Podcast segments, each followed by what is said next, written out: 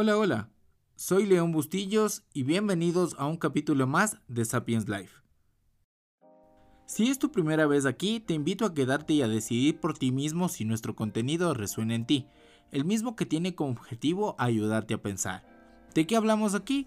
De todo y de nada a la vez. Pero nuestra finalidad es ir más allá de lo que crees saber de ti mismo, y así tal vez nos recomiendes. También te pido que le des clic a seguir si nos escuchas en Spotify o en cualquier plataforma de audio de tu preferencia. Sin más, empezamos.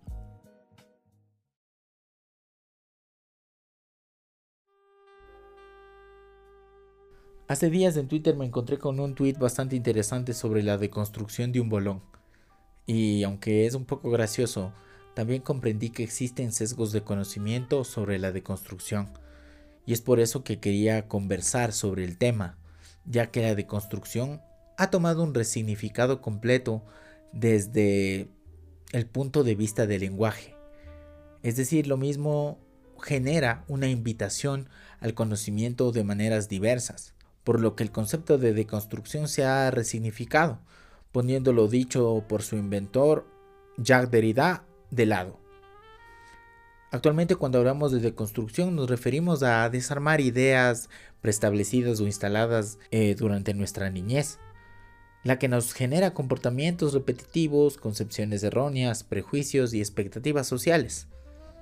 Cuando hablamos de deconstruir hablamos de ideas, pensamientos, procesos mentales. La deconstrucción es un método para analizar pensamientos, lo que nos permite encontrar falsedades, falacias, comportamientos, juicios, y nos genera una oportunidad de ampliar el análisis sobre algo en particular. En pocas palabras, la deconstrucción nos permite conocer el origen de un pensamiento mientras éste se convierte en una acción. El proceso de deconstrucción implica dedicarle una lectura detallada a las emociones, situaciones y conductas. Esto nos permite dirigir verdadera atención a los pensamientos que forman parte de nuestra dialéctica. Es ahí cuando toma más sentido lo que decimos y lo que hacemos. Entonces, la deconstrucción tiene como objetivo evidenciar ambigüedades, fallas, debilidades y contradicciones implica reconocer y hacer frente a una situación que surge mediante nuestros pensamientos, que tienen como base creencias. Y esas creencias son la estructura de nuestro discurso, es decir, lo que hemos heredado de nuestros padres, amigos, parejas, jefes, enemigos, amantes o cualquier factor humano que tengamos en nuestra vida. Pero quizás aquellos son más fuertes y se establecen en nuestros primeros años de vida, o en una etapa inicial infantil, más o menos hasta los 6 años o también en el comienzo de la adolescencia. Nuestras creencias pueden originarse a partir de pensamientos o experiencias que llegan a nuestra conciencia, es decir, que aprendimos mediante un proceso. Es por eso que para deconstruir ideas debemos aprender a reconocer nuestros propios pensamientos.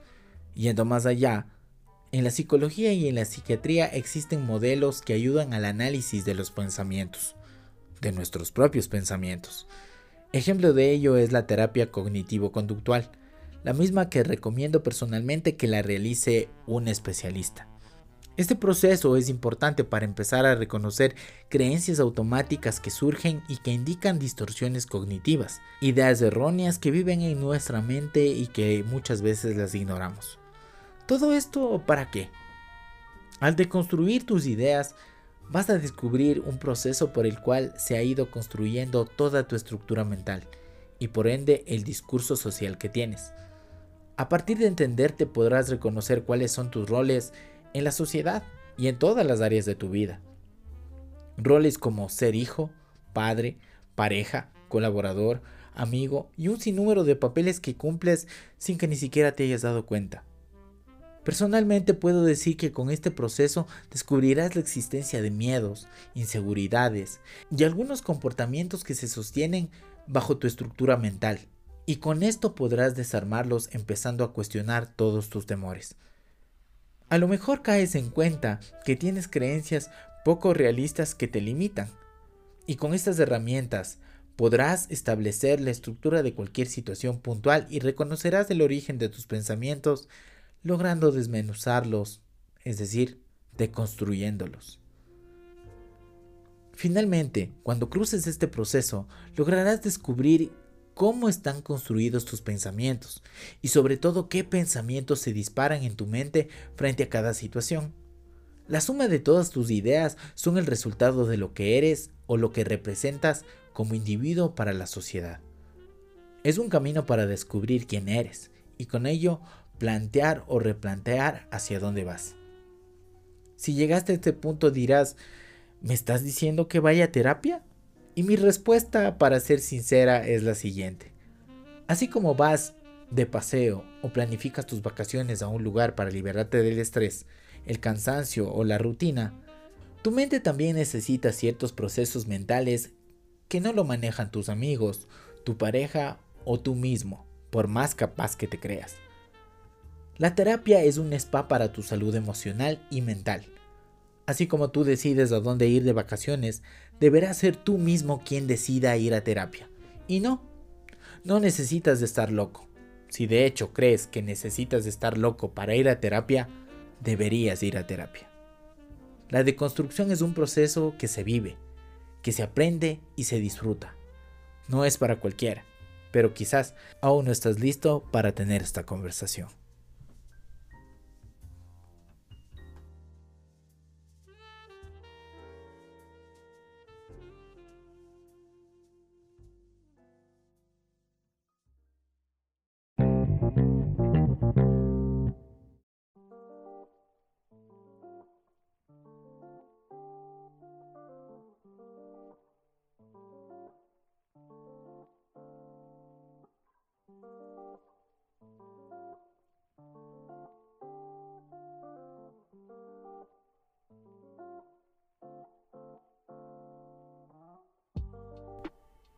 ¿Quiénes seríamos sin nuestros errores?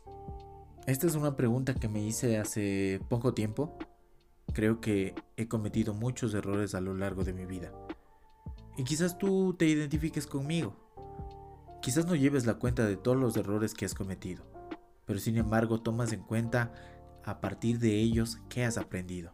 Personalmente yo podría decirte que mis errores me han enseñado más que mis aciertos, porque al final todos vivimos decisiones las mismas que nos han llevado de un lugar a otro, o quizás nos han mantenido en un mismo sitio, pero siempre y cuando aprendiendo, generando experiencias. Hace poco tuve una conversación con alguien a quien yo aprecio mucho y me dijo, ¿por qué a mí? ¿Hay algo malo en mí? ¿Por qué siempre me pasa esto?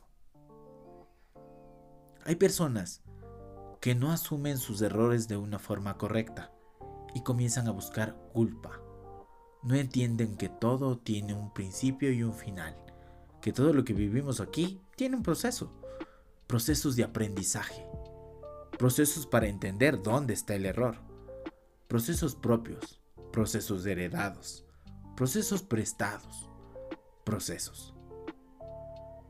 Entender que las equivocaciones son experiencias gratas e ingratas al mismo tiempo es parte de entender que todo lo que nos sucede tiene un motivo y un porqué. Una de las frases que más utilizo para referirme a mis amigos, cuando les doy, no sé, una visión, un consejo o una opinión, termino casi siempre diciendo, el que no aprende repite. ¿A partir de qué? A partir de una experiencia propia. Para llegar al punto al que yo me encuentro ahora, para poder hablarles, para poder decirles cosas, he tenido que caer ante muchos errores, He cometido muchas equivocaciones. He practicado el desacierto todos los días de mi vida. Pero a la final, eso es lo que me ha enseñado a ser lo que soy. A aceptarme, a intentar, a saber por dónde irme y por dónde no. A saber qué proceso debo hacer y cuál evitar. Esto podrías aplicarlo a la vida laboral, a la vida familiar, a la vida emocional y a cualquier ámbito de tu vida en la que necesites tomar decisiones sobre tus actos. Equivocarse podría ser un arte. Equivocarse siempre deja algo más que la equivocación. Deja la experiencia. Y de la experiencia aprendes. Por eso mismo, al decir que el que no aprende repite, es una sentencia a que vuelvas a repetir hasta que termines el proceso de entendimiento. Cada cosa tiene su momento, cada momento tiene su tiempo y cada tiempo tiene un motivo general para llevarte a donde quieras ir. Estas palabras quizás te resuenen en este momento o quizás no, pero cada vez que cometas un error, aprende de él. Los errores son maestros, son la escuela más grande que puedes recibir en cualquier momento de tu vida. Porque el hecho de que tropieces con una piedra te va a hacer tomar nuevos caminos. Quizás las cosas que necesitamos no están a nuestro alcance ahora, pero sin embargo las decisiones que tomas serán las que te lleven a ese lugar. Y quizás en ese lugar encuentres equivocaciones. Vívelas, siéntelas, compártelas porque quizás a alguien le sirva lo que tengas que contar, inclusive a ti mismo. Cada experiencia e inclusive cada error están formándote en el camino. Cada situación que vives es parte de tu transformación. Al pensar en esto, vas a entender mucho más por qué te pasan las cosas. Y las cosas no te pasan. Las cosas simplemente pasan, suceden, se dan. Pero sin embargo, lo que debemos aprender tras cada experiencia es que estamos enriqueciendo nuestra mente, nuestra alma, nuestro cuerpo. Las capacidades son infinitas, las decisiones son las que definen realmente hacia dónde vamos.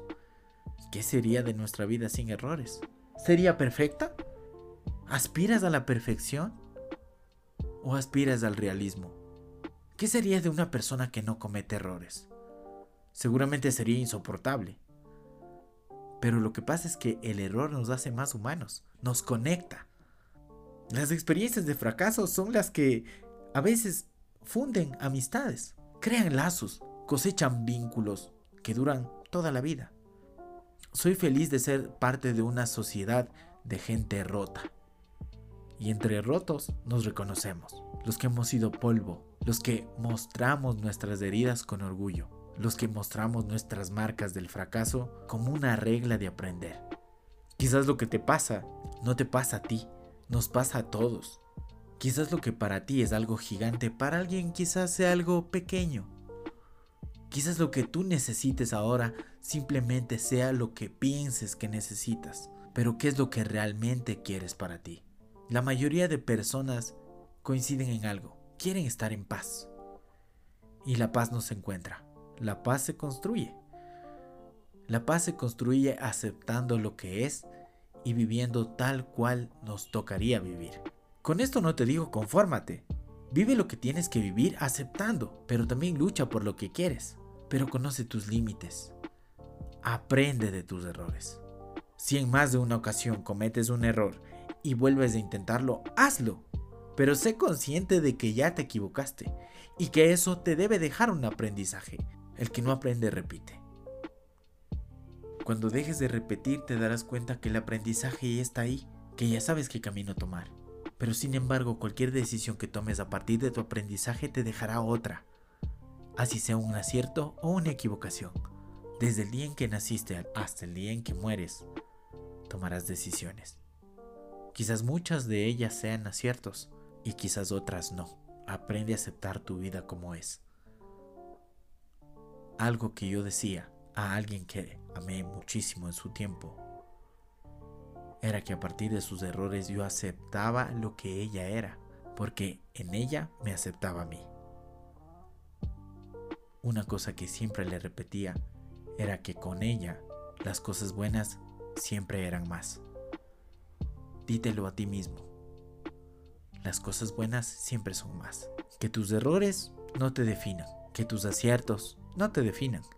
La vida es demasiado corta para buscar definiciones que solamente tú puedes crear.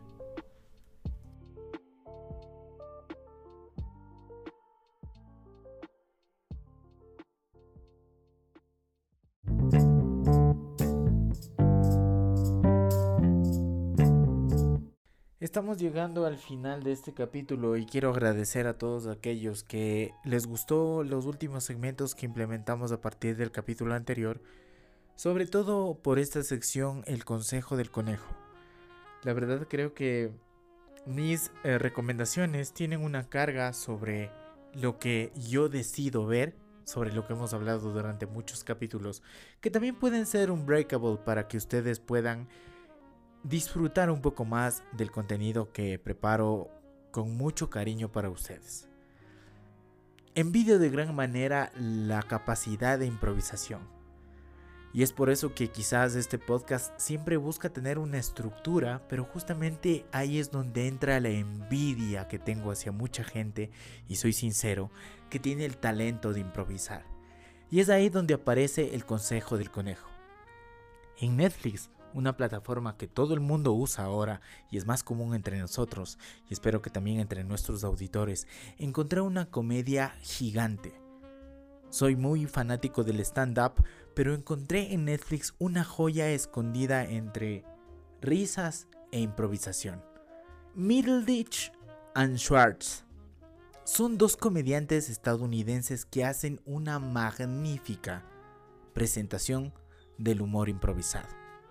El formato es fácil. Simplemente ellos llegan a un teatro donde tienen seguramente una presentación preestablecida y conversan con su público. Y a partir de ahí generan historias increíbles, 100% improvisadas. Es una comedia de alto nivel. Definitivamente les invito a disfrutar y a valorar lo profesional de la improvisación en comedia. Middleditch and Schwartz una comedia improvisada al 100%. Estoy seguro que lo van a disfrutar. Cualquier comentario o recomendación a partir de esto siempre será bienvenida. El consejo del conejo viene para ustedes y también saldría de ustedes. Escríbanme a mis redes sociales arroba leonbustillos o a la que ya conocen arroba sapiens.life. Sin más, me despido.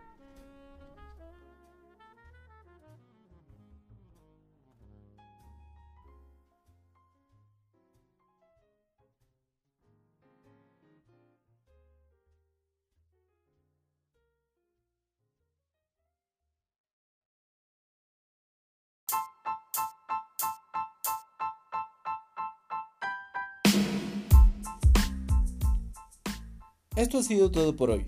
Espero haber causado en ti un pensamiento y sobre todo una acción. Recuerda que estamos aquí una vez a la semana. Esto es Sapiens Live. Ayúdame a pensar.